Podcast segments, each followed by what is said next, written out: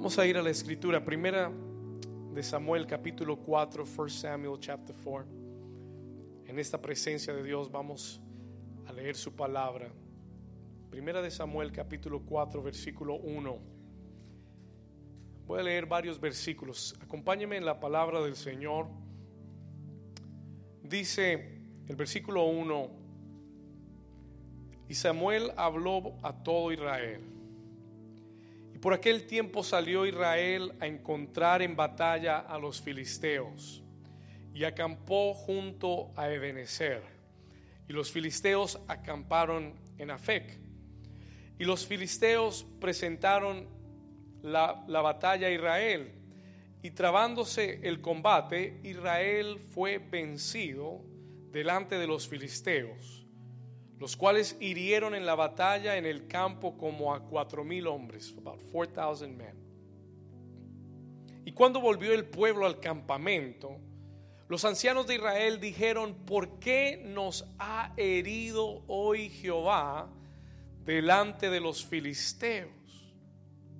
Traigamos a nosotros de Silo el arca del pacto de Jehová para que viniendo entre nosotros nos salve de la mano de nuestros enemigos. Y envió el pueblo a Silo y trajeron de allá el arca del pacto de Jehová de los ejércitos que moraba entre los querubines. Y los hijos de Elí, Ofni y Finés estaban allí con el arca del pacto de Dios. Y aconteció que cuando el arca del pacto de Jehová llegó al campamento, todo Israel gritó con tan gran júbilo que la tierra tembló.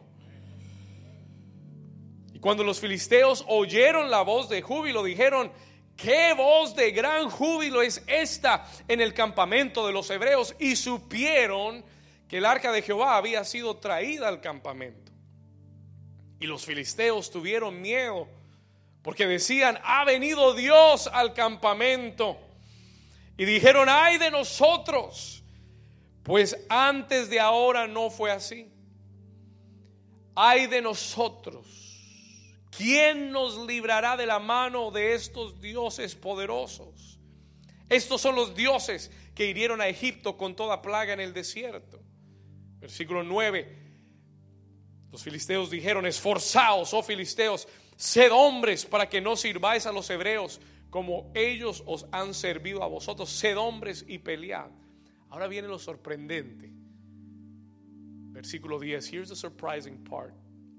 Pelearon pues los filisteos e Israel fue vencido y huyeron cada cual a sus tiendas y fue hecha muy grande mortandad pues cayeron de Israel treinta mil hombres de a pie. Versículo 11. Y el arca de Dios fue tomada y muertos los dos hijos de Elí, Ofni y Finés. Hoy voy a hablarte de lo que es honrando la presencia de Dios. Dígale a su vecino, vecino, vamos a honrar la presencia de Dios. Puede tomar su asiento. You may be seated.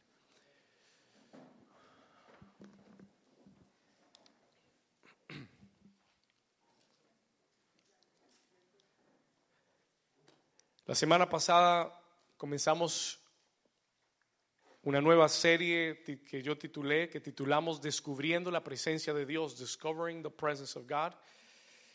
Y le voy a contar algo, por mucho tiempo yo había tenido el deseo, yo creo que por casi dos años, for about two years, por casi dos años yo había tenido el deseo de ah, predicar esta, esta palabra, to preach this word, pero el Señor no me había dado la autorización. God hadn't given me permission.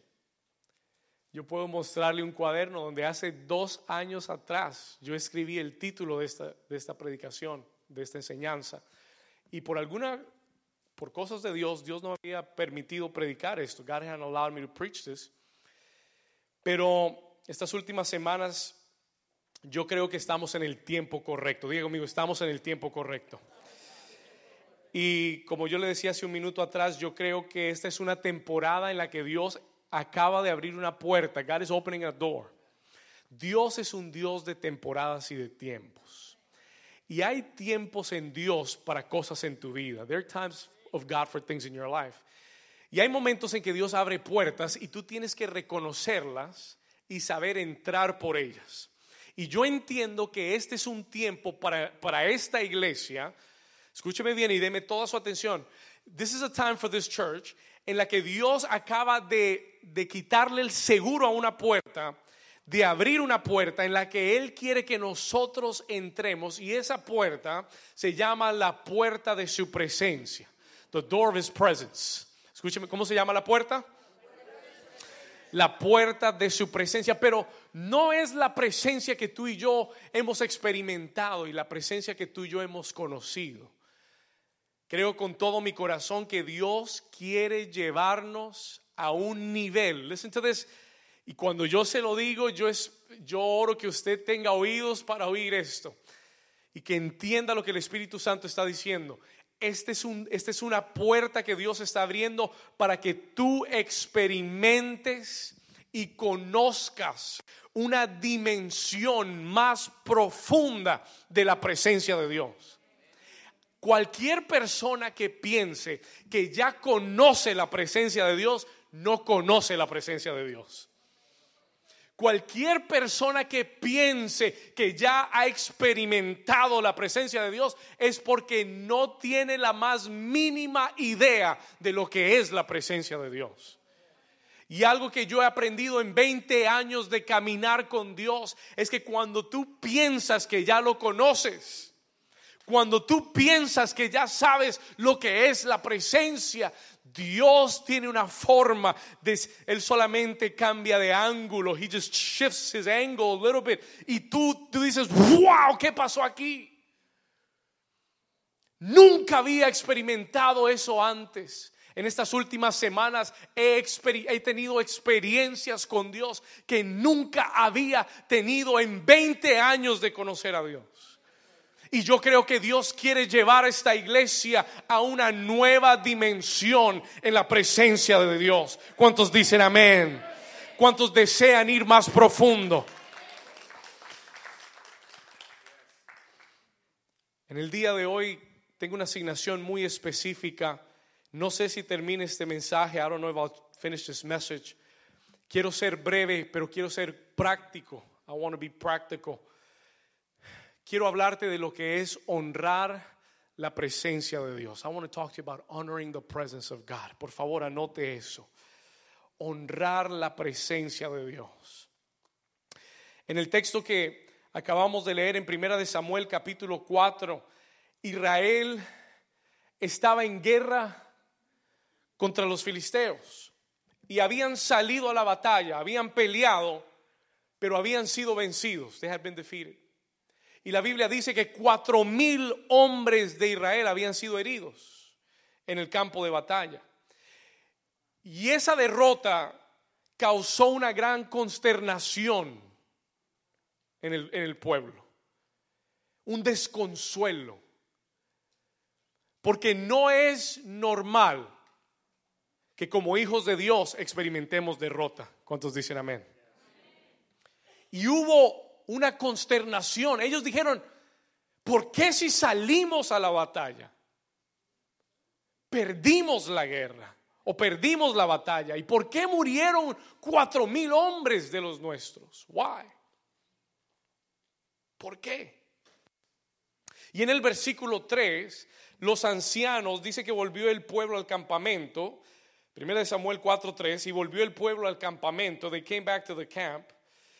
Y los ancianos de Israel dijeron, ¿por qué nos ha herido hoy Jehová delante de los filisteos? ¿Por qué nos ha herido? Eh, this was their question. Esta era la pregunta, esta era la consternación. ¿Por qué perdimos la batalla? Why did we lose the battle? ¿Por qué nos ha herido? Y ellos reconocen que el que los había herido era quién. Ellos dicen, porque la victoria viene de la mano de quién? De Dios. Y si ellos no, y si nosotros no experimentamos victoria, tenemos que preguntarnos, ¿por qué? Y ellos dicen, póngame su atención por favor, y ellos dicen, ¿por qué nos ha herido hoy Jehová delante de los filisteos? Y aquí viene la idea, here comes the idea. Ellos dicen, traigamos a nosotros de Silo arca del pacto de Jehová para que viniendo entre nosotros nos salve de la mano de nuestros enemigos. Y cuando yo leí eso y cuando muchos de ustedes leyeron esto, dijeron amén. Porque parece una gran idea. It seems to be a great idea. Parece una idea que leemos en otras partes de la Biblia. La Biblia dice que cuando Josué eh, iba a conquistar los muros de Jericó, ellos cargaron el arca. They carried the ark. Y rodearon los muros con el arca de la presencia de Dios.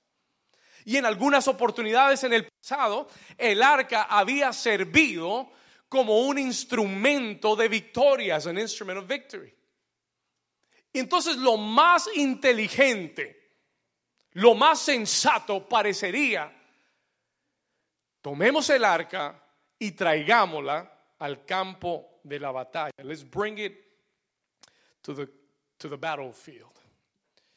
Pero el versículo 10 vamos a ir ahí rápidamente, nos muestra que el resultado de su acción no fue lo que ellos esperaban. It was not what they expected. Versículo 10. Pelearon pues los filisteos e Israel fue vencido. Todo, dicho sea de paso, cuando trajeron el arca todo pintaba bien. Everything looked good. Ellos trajeron el arca y la Biblia dice que dieron un grito de júbilo y la tierra tembló. Y dice que aún eso causó miedo en los filisteos. Y dice que ellos dijeron, es, esto solo quiere decir que los dioses de Israel han venido y van a pelear contra nosotros. Ellos dijeron, estas son malas noticias. Pero se empujaron los unos a los otros y dijeron, no sean cobardes, vamos a pelear. We're going to go fight. Y el versículo 10 dice, pelearon pues los filisteos e Israel fue vencido. Y, yo leía eso y, y, me molestó. It bothered me. ¿Cuántos les molesta leer eso? Me molestó porque el resultado que yo esperaba era todo lo contrario. I was waiting for the opposite result. Yo estaba esperando que dijera Israel venció a los filisteos y la tierra tembló y todos los filisteos cayeron delante del Señor. Pero dice que ellos pelearon e Israel fue vencido y cada uno terminó huyendo a sus tiendas y fue muy grande la mortandad, pues cayeron de Israel no cuatro mil, cayeron treinta mil hombres, 30,000 men. Y la pregunta que yo le hice al Señor fue, Señor, ¿qué pasó? What happened? Escúcheme, listen to me please. Señor, ¿qué pasó? ¿Por qué fueron derrotados? Si tenían el arca, if they had the ark. Porque dicho sea de paso, el arca representa la presencia de Dios.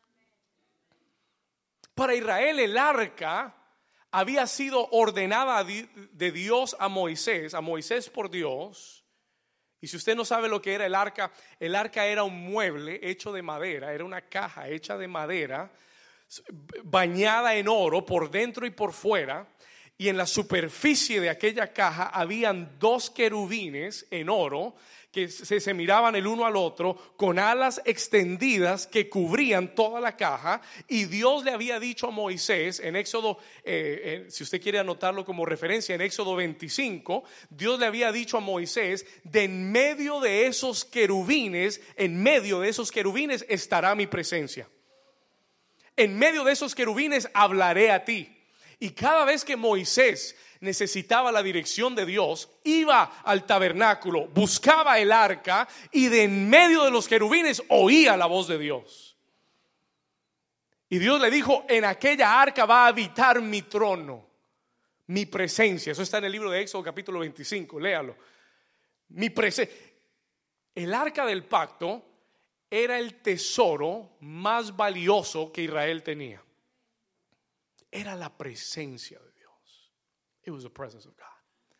Y mi pregunta fue, Señor, si ellos tomaron el arca y la llevaron al campo de batalla, si, si, tenían el arca, si tenían la presencia, ¿por qué fueron derrotados? Why were they defeated? ¿Por qué sufrieron aún peor mortandad? Y la respuesta es sencilla. The answer is simple. Escuche esto. La respuesta es sencilla. Tenían la presencia, pero no honraron la presencia. Listen to me. Tenían la presencia de Dios, pero no supieron honrar la presencia de Dios.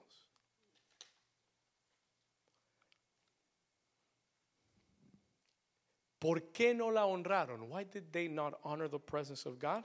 Sencillo. Escúcheme bien. Porque ellos querían la bendición de la presencia sin honrar al Dios de la presencia. Let's take a pause here. Se lo voy a repetir una vez más. Ellos querían la bendición de la presencia de Dios sin honrar al Dios de la presencia. Mm. Voy a ir un poquito más profundo. I'm going to go a little deeper. Escuche esto. Israel estaba en una crisis espiritual. Sus sacerdotes estaban en pecado el pueblo estaba desconectado de Dios. Por eso habían perdido la primera vez contra los filisteos. That's why they had lost the battle. Porque espiritualmente estaban desconectados de Dios. Y en vez de arrepentirse y en vez de buscar a Dios con el corazón, ellos dijeron, tenemos el arca, we have the ark. Mm. Porque muchas veces usamos a Dios como un amuleto para nuestra vida. Like a good luck charm for us. Escúcheme lo que le voy a decir. Nosotros, aún siendo hijos de Dios, creyentes, cristianos, muchas veces utilizamos a Dios como un amuleto para que nos vaya bien en nuestra vida. Israel tenía el arca prometida, la presencia prometida de Dios, pero estaban mal con Dios. Estaban desconectados de Dios y en vez de arrepentirse y volver su rostro a Dios, dijeron, llevemos el arca porque Dios tiene que venir con nosotros. Llevemos el arca porque Él tiene que darnos la victoria. Because he has to give us the victory. Él tiene que ir con nosotros. Yo tengo noticias que darte. Dios no tiene que ir contigo. Tú tienes que ir con Dios. Alguien dice amén. Dios no tiene compromiso de ir a donde tú vas. Si, si tú quieres su presencia, tú tienes que ir a donde Él va. You have to go where He goes. Escúcheme bien. Nuestro error es que aún nosotros hoy en día, today, 2018, la iglesia alrededor del mundo, nuestro error es que buscamos a Dios más por la bendición que Dios pueda darnos o por la victoria que necesitamos que porque verdadera y genuinamente lo queremos a Él. Do you understand what I'm saying? Señor, necesito que me des la victoria. Necesito que salgas conmigo. Necesito que me den el trabajo. Necesito, Señor, que me aprueben la casa. Necesito, Señor, que... ¿Cuántos están acá? How many of you here? Escúcheme. Listen to me, please. Nosotros vivimos en una nación materialista. Una cultura materialista. Y el peligro de vivir en una cultura materialista es que nuestro evangelio se vuelva materialista. What do you mean, pastor? ¿Qué quiere decir eso, pastor? Eso quiere decir que como todo el mundo anda buscando algo, que tú y yo busquemos a Dios por lo que Él puede darnos y no por lo que Él es. Y por eso hoy en día se oye hablar de lo que es el Evangelio, lo que se llama el Evangelio de la prosperidad.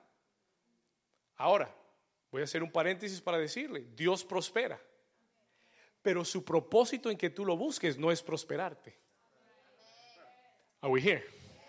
Dios bendice y enriquece, pero la bendición y la riqueza es el resultado de buscarlo a Él primero. ¿Estamos acá? Do you understand?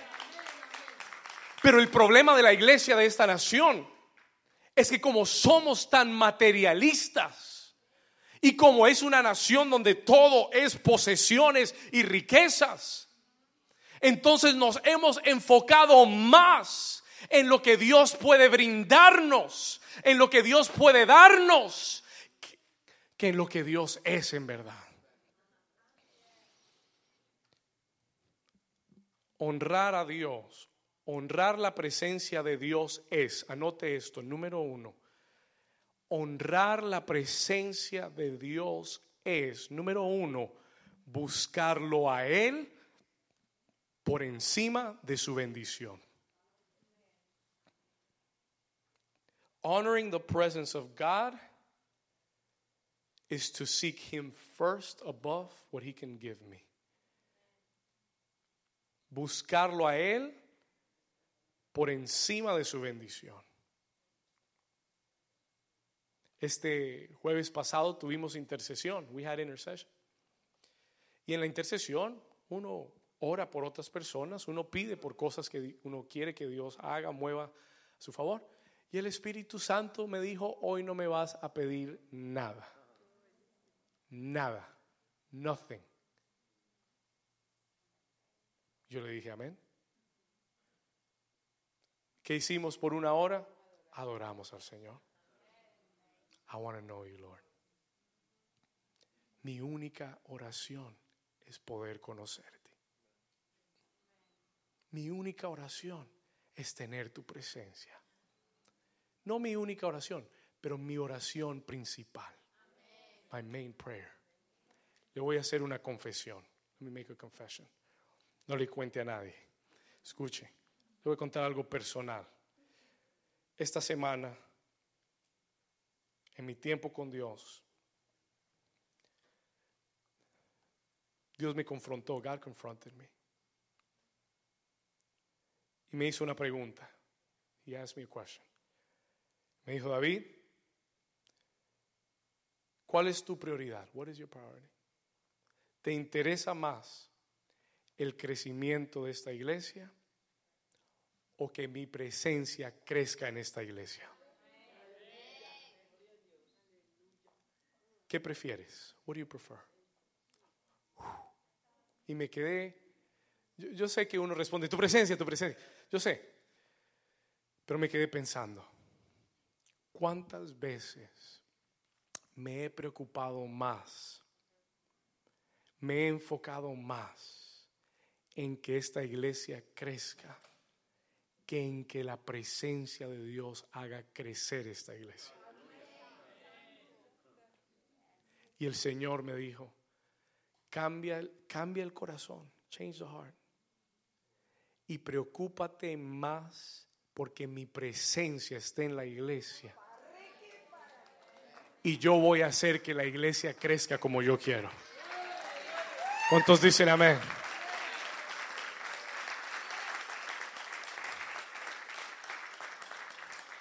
Y el Señor te dice esta mañana, the Lord says to you this morning, si me buscas a mí, tendrás la bendición de mi presencia.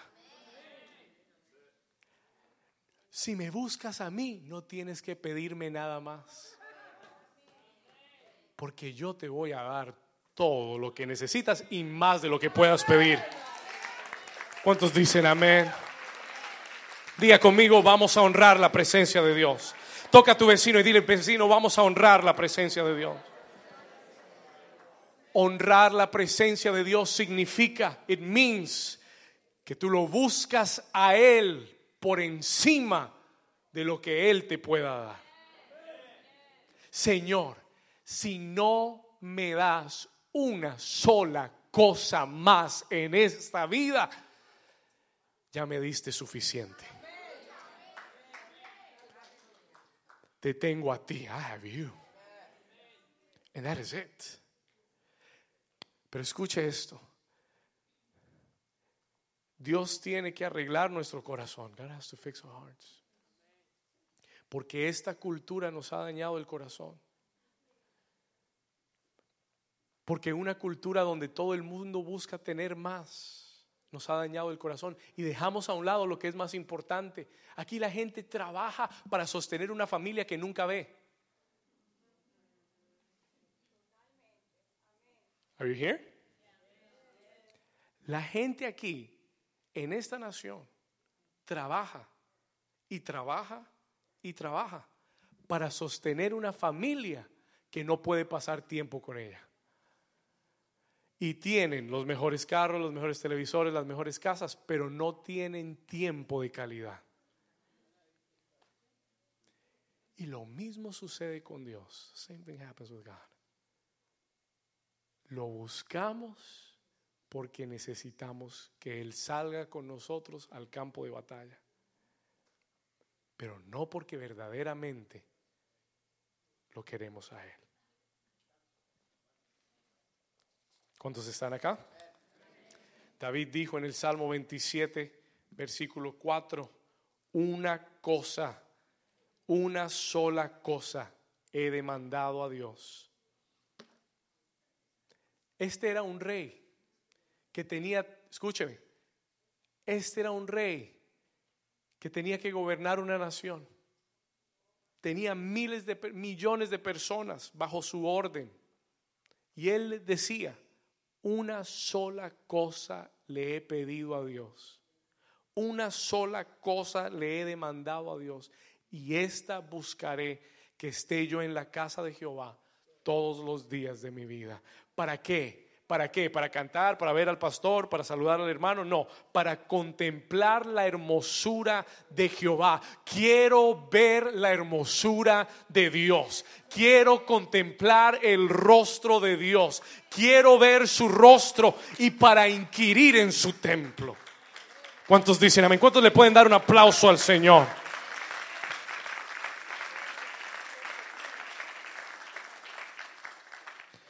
Israel sacrificó la presencia de Dios por tener la victoria. Listen. Israel sacrificó la presencia de Dios por tener la victoria y se quedó sin presencia y sin victoria. ¿Cuántos están acá todavía? Si tú buscas a Dios solo por su bendición, lo vas a terminar dejando. Porque el día que Dios te bendiga, ya no lo necesitas más. ¿Y cuánta gente hay que Dios los bendice y nunca más regresan a la casa de Dios? ¿Cuánta gente que Dios los bendice y hasta ahí llegó su relación con Dios? Israel sacrificó la presencia por tener la victoria y terminó sin presencia y sin victoria. Acompáñeme a Primera de Samuel capítulo 5, 1 Samuel chapter 5. ¿Cuántos Dios les está hablando hoy? Primera de Samuel capítulo 5, versículo 2. Los filisteos se llevaron el arca del Señor. Ellos dijeron, les quitamos el tesoro a los hijos de Israel y llevaron el arca a su ciudad y, la pusieron en el templo de su Dios. Diga conmigo, hay que honrar la presencia de Dios. Primera de Samuel capítulo 5 versículo 2 y tomaron los filisteos el arca de Dios y la metieron en la casa de Dagón. Dagón era su Dios y la pusieron junto a Dagón. Diga conmigo, ay, ay, ay. Y cuando al siguiente día los de Asdod, la ciudad de Asdod, se levantaron de mañana, he aquí que Dagón postrado en tierra delante del arca de Jehová. Y tomaron a Dagón y lo volvieron a su lugar. Ah. Versículo 4. Y volviéndose a levantar de mañana el siguiente día, he aquí que Dagón había caído postrado en tierra delante del arca de Jehová y la cabeza de Dagón y las palmas de sus manos estaban cortadas sobre el umbral, habiéndole quedado a Dagón el tronco solamente. Versículo 6, verse 6. Y se agravó la mano de Jehová sobre los de Asdod y los destruyó y los hirió con tumores en Asdod y en todo su territorio. Y viendo esto, los filisteos de Asdod dijeron, no quede con nosotros el arca del Dios de Israel, porque su mano es dura sobre nosotros y sobre nuestro Dios Dagón.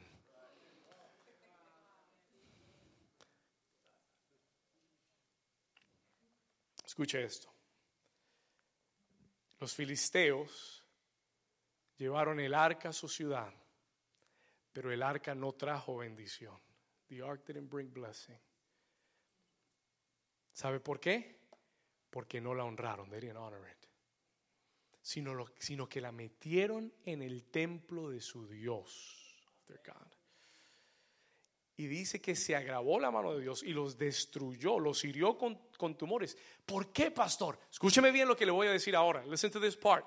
Escuche esto. Porque esa misma presencia que te puede bendecir.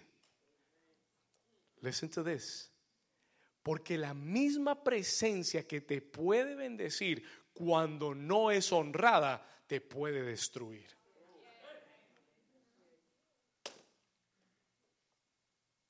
Y es más bíblico que Jesús, María y el Espíritu Santo. Está en toda la Biblia. It's in all the Bible. Y se, let me say it one more time. Se lo voy a repetir una vez más. Por favor, escuche esto. La misma presencia de Dios que te puede bendecir, cuando tú no la honras, te puede destruir. It can destroy you.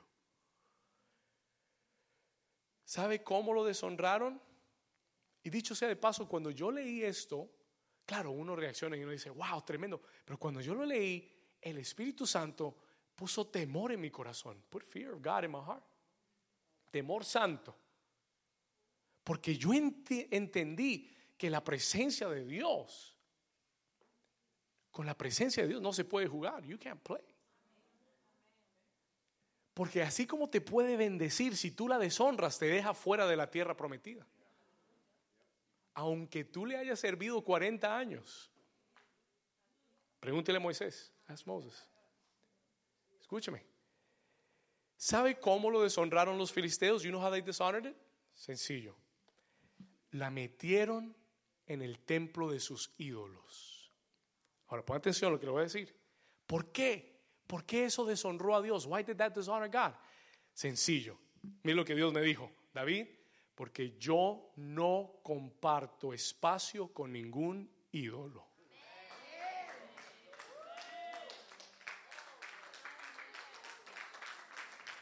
Escuche esto. Dios, Dios te dice, yo no comparto espacio con ídolos. O se queda tu ídolo y me voy yo, o me quedo yo y se cae tu ídolo.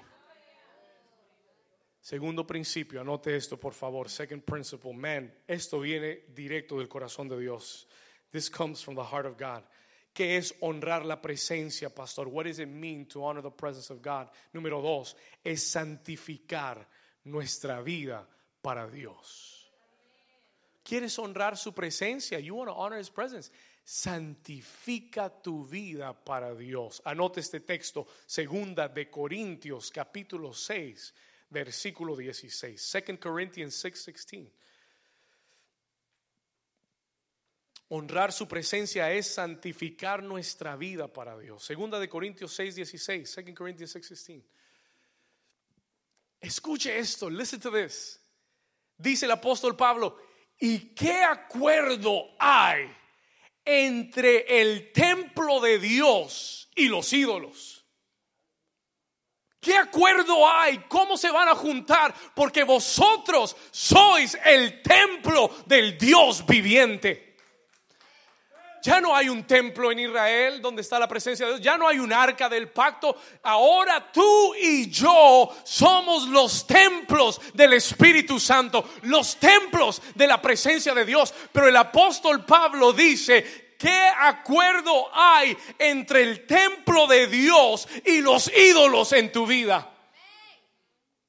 Porque vosotros sois el templo del Dios viviente. Como Dios dijo, habitaré y andaré entre ellos y seré su Dios y ellos serán mi pueblo.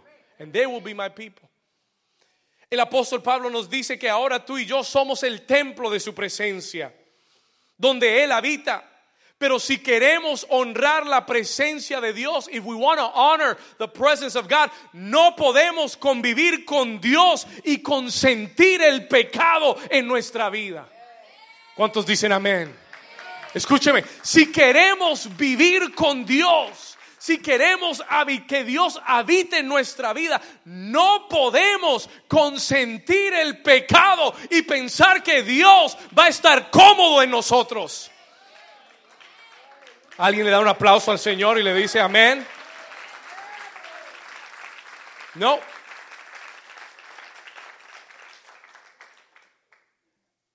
No podemos pensar que Dios va a convivir con nosotros teniendo ídolos en nuestra vida. Having idols in our life.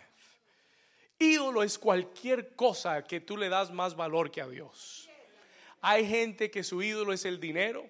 Hay gente que su ídolo es el trabajo, hay gente que su ídolo es su esposo, su esposa, su familia, su hijo, aún el ministerio puede llegar a ser un ídolo, e, even the ministry can become an idol. ¿Estamos acá? Hay muchos, there, there's many idols, hay muchos ídolos y Dios no va a compartir su espacio con ningún ídolo. Yo entendí, I understood que para honrar la presencia de Dios tenemos que santificar nuestra vida. ¿Qué quiere decir eso? What does that mean? ¿Qué quiere decir santificar? Tiene que haber un arrepentimiento, genuino. Escúcheme, en nuestro corazón. Hay veces que nosotros consentimos el pecado el Señor me perdona, no está bien. No, el Señor sabe cómo eres, Él te entiende, Él conoce tu corazón. No, eso, no te preocupes, la sangre de Jesús. Te... Wow, wow, wow, wow, wait, wait, time out. Eso se llama consentir el pecado. Tú tienes que entender que Dios aborrece el pecado tienes que entender que Dios no convive donde hay pecado.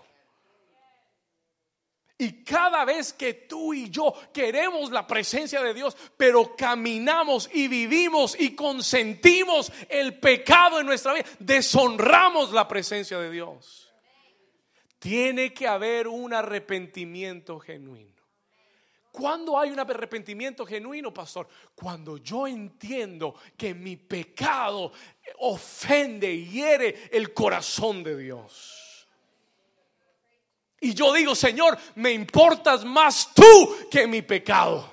Quiero más tu presencia que a mis ídolos. ¿Cuántos están aquí conmigo?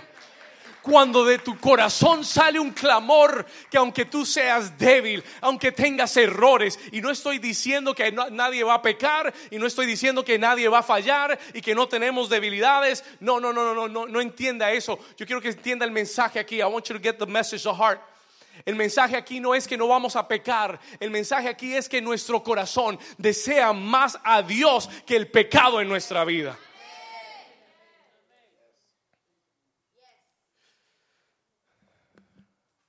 Honramos a Dios cuando santificamos nuestra vida, cuando le decimos, Señor, yo quiero tu presencia.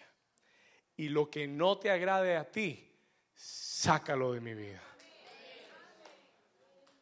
Si hay una relación que no te agrada, sácala de mi vida. Si hay una actitud que no te agrada, Señor, que se caiga postrada a tus pies y que nunca más se levante. Si hay algo en mi vida que no te honra, que no te agrada, Señor, yo no quiero. Alguien me dijo un día, David, Dios no te puede liberar de tus amigos. Es decir, Dios no te puede liberar de aquellas cosas con las que tú le sostienes la mano y consideras un amigo. Dios solo te puede liberar de tus enemigos. Y el día que el pecado sea un enemigo para ti, Dios te liberará del pecado. El día que, las malas actitudes sean un enemigo para ti, Dios te librará de toda mala actitud. Alguien que le dé un aplauso al Señor y diga amén. Dígame algo. Say something this morning. Diga conmigo, Señor, yo quiero tu presencia. Y todo lo que no te agrade, sácalo de mi vida. Sácalo de mi vida para que tú te quedes en mí. La buena noticia es que cuando tu corazón ama más a Dios y, y, decides honrar a Dios, todo ídolo en tu vida va a caer postrado. Did you hear what I said? La buena noticia es que cuando tu corazón ama más a Dios que a cualquier otra cosa y tú honras su presencia, entonces todo Dagón va a caer con la cabeza cortada ante los pies de Jesús. Alguien diga amén. La buena noticia es que cuando la luz llega, las tinieblas no se pueden quedar. Porque la luz y las tinieblas no pueden convivir en el mismo espacio. Y si, tu, y si a tu vida llega Cristo Jesús, Él va a alumbrar todo espacio en tu vida y en tu corazón. Y toda tiniebla se va a ir de en medio de ti. ¿Cuántos dicen amén? Dale un aplauso fuerte a Jesús. Isaías capítulo 60, versículo 1 dice, levántate y resplandece, porque ha venido tu luz y la gloria de Jehová ha nacido sobre ti. Versículo 2, verse 2, porque he aquí que tinieblas cubrirán la tierra y oscuridad las naciones, mas sobre ti amanecerá Jehová y sobre ti será vista su gloria. Cuando la luz de Jesús, cuando la luz y el resplandor de la presencia de Dios llenan tu vida, toda tiniebla desaparece. Ningún ídolo se puede quedar de pie. ¿Cuántos reciben esa palabra? Escuche esto, listen to this. ¿Cuántos están contentos que vinieron hoy? Amén. Listen to this.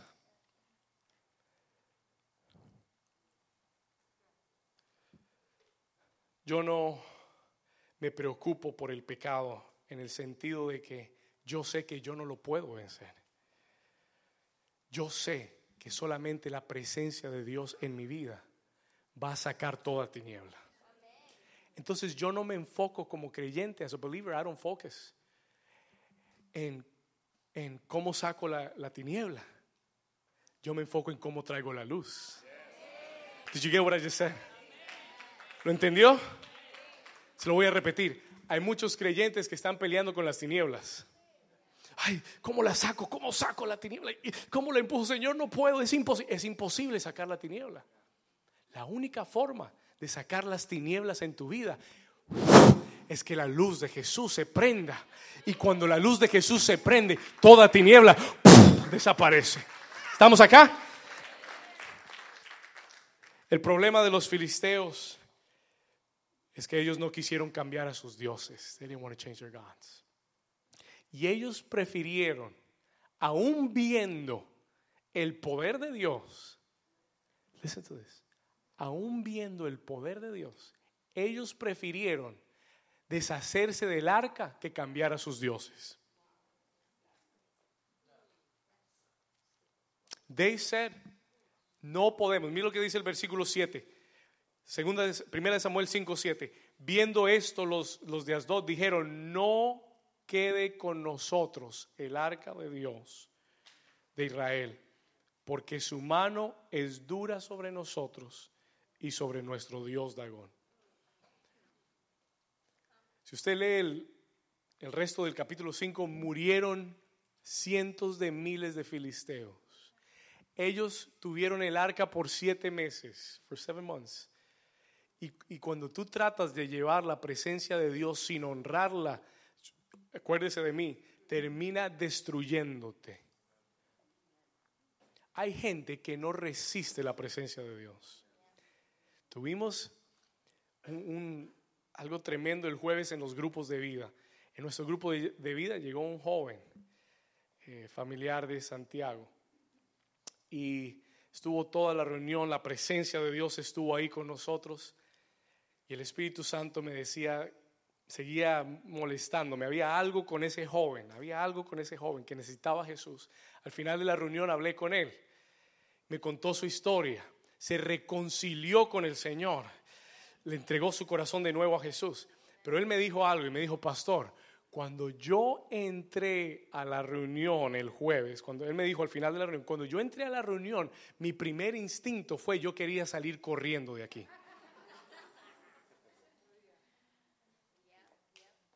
Algo me molestaba y quería salir corriendo. I wanted to go out running from that place. Pero, pero el Señor me detuvo, me tuvo aquí toda la reunión y yo le dije, es porque el Señor quería que regresaras a Él. Y su poder fue más fuerte que el poder de las tinieblas. Y Dios tiene un propósito con ese joven. God has a purpose with that young man. Pero cuando nosotros no honramos la presencia de Dios, nuestra reacción es salir corriendo. No resistimos, nos aburrimos, se nos hace largo, estamos pesados, cansados. ¿Por qué? Porque tú no, porque no sabes honrar la presencia de Dios. You don't know what it means to honor the presence of God. Y tienes que tener cuidado. Porque para tener la presencia de Dios, tenemos, para honrar su presencia, debemos santificarnos. Quiero llegar al final del mensaje. I want to get to the end of my message. Y quiero contarle que los filisteos terminaron haciéndole ofrendas al arca, a la presencia de Dios, y enviándola a donde llegara. La empujaron y dijeron, síganla y asegúrense que llegue a Israel. make sure, asegúrense que eso no se quede por acá. Y el arca terminó en un lugar donde los hijos de Abinadab y la Biblia dice que estuvo en ese lugar por 20 años, 20 years. Saúl, que llegó a ser el rey de Israel, nunca le importó cinco centavos la presencia de Dios. Nunca hizo nada por ir a buscar la presencia de Dios. Se quedó perdida por 20 años hasta que llegó un hombre llamado David. Y yo no sé cómo David sabía de la presencia, o yo no sé cómo sabía del arca. Sí sé cómo sabía de la presencia. Pero él, escuche esto, su primera gestión de gobierno fue traer el arca de Dios de regreso a Jerusalén. That was the first thing in his, his first priority. Su primera prioridad es, ¿dónde está el arca de Dios? Where is the ark of God? y vamos a traerla. Y escuche lo que sucedió. Y él fue a donde los hijos de Abinadab, encontró el arca y cometió un error. He made a mistake. Él pensó que él podía manejar y llevar el arca de Dios como él quería. Y hizo un carro, fabricó un carro donde pusieron el arca y unos bueyes que la llevaban. Y la Biblia dice que los hijos de Usa Usa, que era un sacerdote, llevaba el arca con los bueyes y cuando un buey se tropezó y el arca parecía que se iba a caer, este hombre Usa le puso la mano encima y cayó el muerto enseguida. He fell dead. Y David, David se atemorizó. David dijo, no, no podemos llevar esto así. Si no vamos a terminar todos muertos. We're going to be all dead. Y David dijo, lleven el arca a la casa de Obed Edom. Diga conmigo, Obed Edom. Acompáñame por favor a Segunda de Samuel y aquí vamos a terminar. Segunda de Samuel capítulo 6, Second Samuel chapter 6. We're going to close here. 2 Samuel 6. Segunda de Samuel capítulo 6.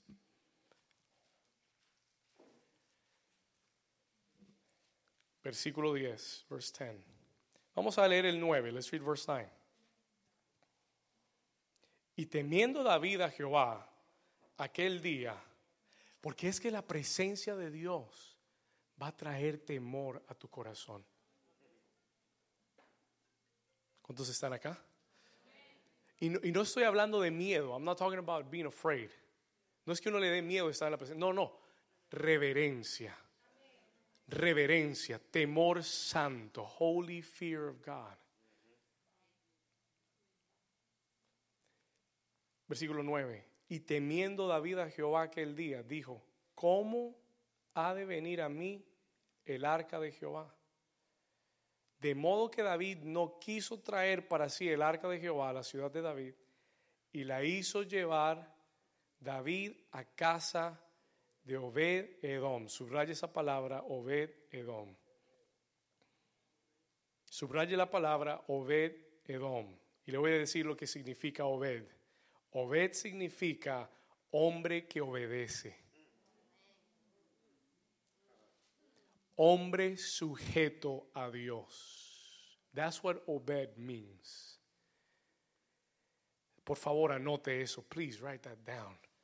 Obed significa hombre que obedece y está sujeto a Dios. Este Obed Edom era un levita. He was a Levite. Más adelante aparece en la Biblia cuando el arca la trajeron al templo, él estaba ahí cuidando el arca de Dios. Pero él era un levita que sabía cómo honrar la presencia de Dios. Y David dijo, lleven el arca a la casa de Obed Edom. Principio número tres, cuando la presencia, escuche, para que la presencia de Dios sea honrada, tienes que obedecer y estar sujeto a Dios. Para que la presencia de Dios sea honrada, tienes que obedecer y estar sujeto a Dios. Ahora mire lo que sucedió en el versículo 11. Look at what happens in verse 11. Cuando la presencia de Dios es honrada y estuvo el arca de Jehová en casa de Obededom Geteo, ¿cuántos meses? ¿Cuántos meses estuvo? Tres meses. ¿Y qué sucedió? ¿Y qué? Y bendijo Jehová a Obed Edom y no solo lo bendijo a él, bendijo toda su toda su casa. Versículo 12, mira lo que dice. Y fue dado aviso al rey David diciendo, Jehová ha bendecido la casa de Obed Edom, el que se sometió y le obedeció y tenía su presencia, no me escuchó, el que se sometió y obedeció teniendo la presencia de Dios el que se sometió y obedeció a Dios en su presencia, el que honró la presencia de Dios y lo bendijo y todo lo que tiene a causa del arca de Dios. Y cuando tú honras la presencia de Dios y cuando tú te sometes y obedeces a Dios, Dios bendecirá tu casa con su presencia. No tendrás que ir persiguiendo la bendición de Dios. La bendición de Dios correrá a perseguirte a ti. ¿Cuántos dicen amén? ¿Me entendió? Did you understand what I just said? No tendrás que correr a buscar la bendición de Dios. No tendrás que perseguir, ay, ¿dónde estará el mejor trabajo? Ay, ¿dónde estará la mejor oportunidad? No, no, no, no. Te va a venir a perseguir a ti la bendición de Dios. Te va a encontrar donde te metas, la bendición de Dios caerá sobre ti. Porque donde se honra la presencia de Dios, ahí está la bendición de Dios. Alguien diga amén donde se honra la presencia de Dios, ahí llega la bendición de Dios. Pero la pregunta no es si tengo yo la bendición, no. La pregunta es, ¿estás honrando tú la presencia de Dios? Y David dijo, dijo David, le fue dado aviso a David y entonces David fue y llevó, con qué? con alegría el arca de Dios de casa de Obed Edom a la ciudad de David. Tomó el arca con alegría. Y si usted lee los próximos versículos, David era un loco. Él era el rey de Israel, pero la Biblia dice que mandó orquestas, músicos, danzarines, banderas, trompetas, arpas, hicieron un camino de la casa de Obededom a Jerusalén y David se quitó el saco y la corona y comenzó a bailar por todos lados y David bailaba y danzaba en la presencia del Señor y venía el arca y David decía aquí viene la presencia aquí viene la presencia de regreso a Israel crazy crazy con una locura. Y, entonces la Biblia dice, y la Biblia dice que la esposa de David estaba en la casa real y lo veía y decía, ¿quién es ese loco que viene ahí? Está casi desvestido. ¿Quién será? Y es David, es David. Y cuando David llegó a la casa de, de Mical, después de que llegó el arca a Jerusalén y llegó a su casa, su esposa le dice, tú, tú, te, tú eres un ridículo.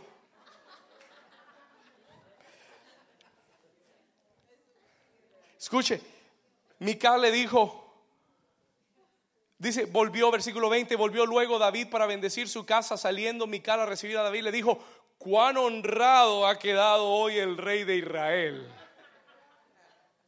Pero eso es sarcásticamente hablando. Cuán honrado ha quedado hoy el rey de Israel, descubriéndose hoy delante de las criadas de sus siervos como se descubre sin decoro un cualquiera. Listen to this, porque cuando tú no conoces la presencia de Dios, es tú, tú criticas a la gente.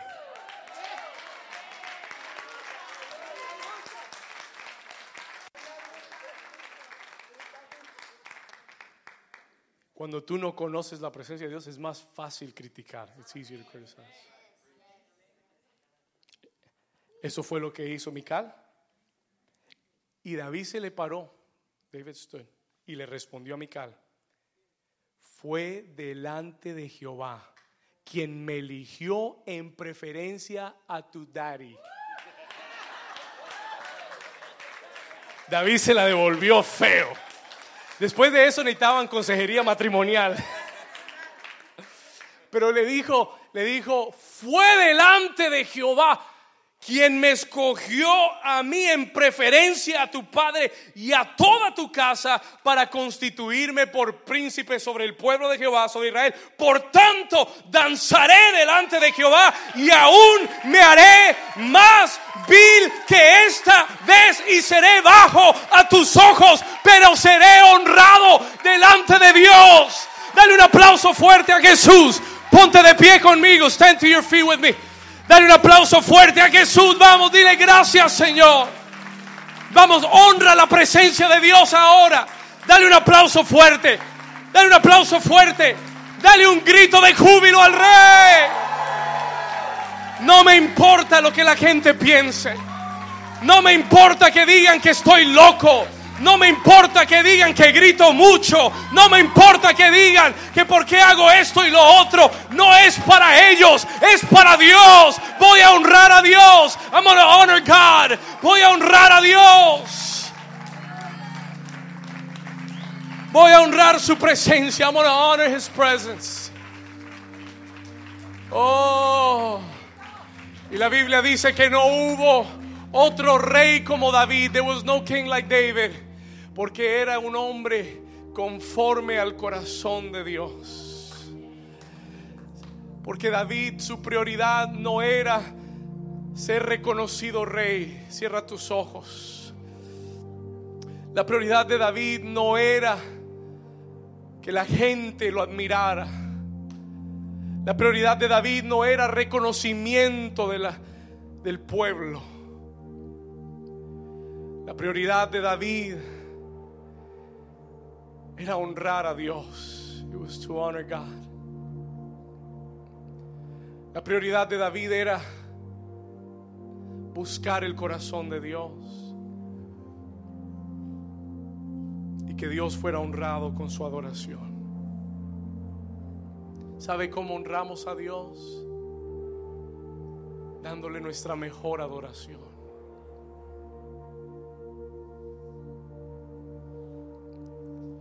¿Sabe cómo honramos a Dios? Cuando le damos a Dios lo que le pertenece a Él. Yo prefiero honrar la presencia de Dios aunque parezca un ridículo ante la gente, que quedar bien delante de la gente y deshonrar al Dios que me escogió. Levanta tus manos en esta mañana en su presencia. Lift up your hands in his presence. Presencia del Señor está en este lugar.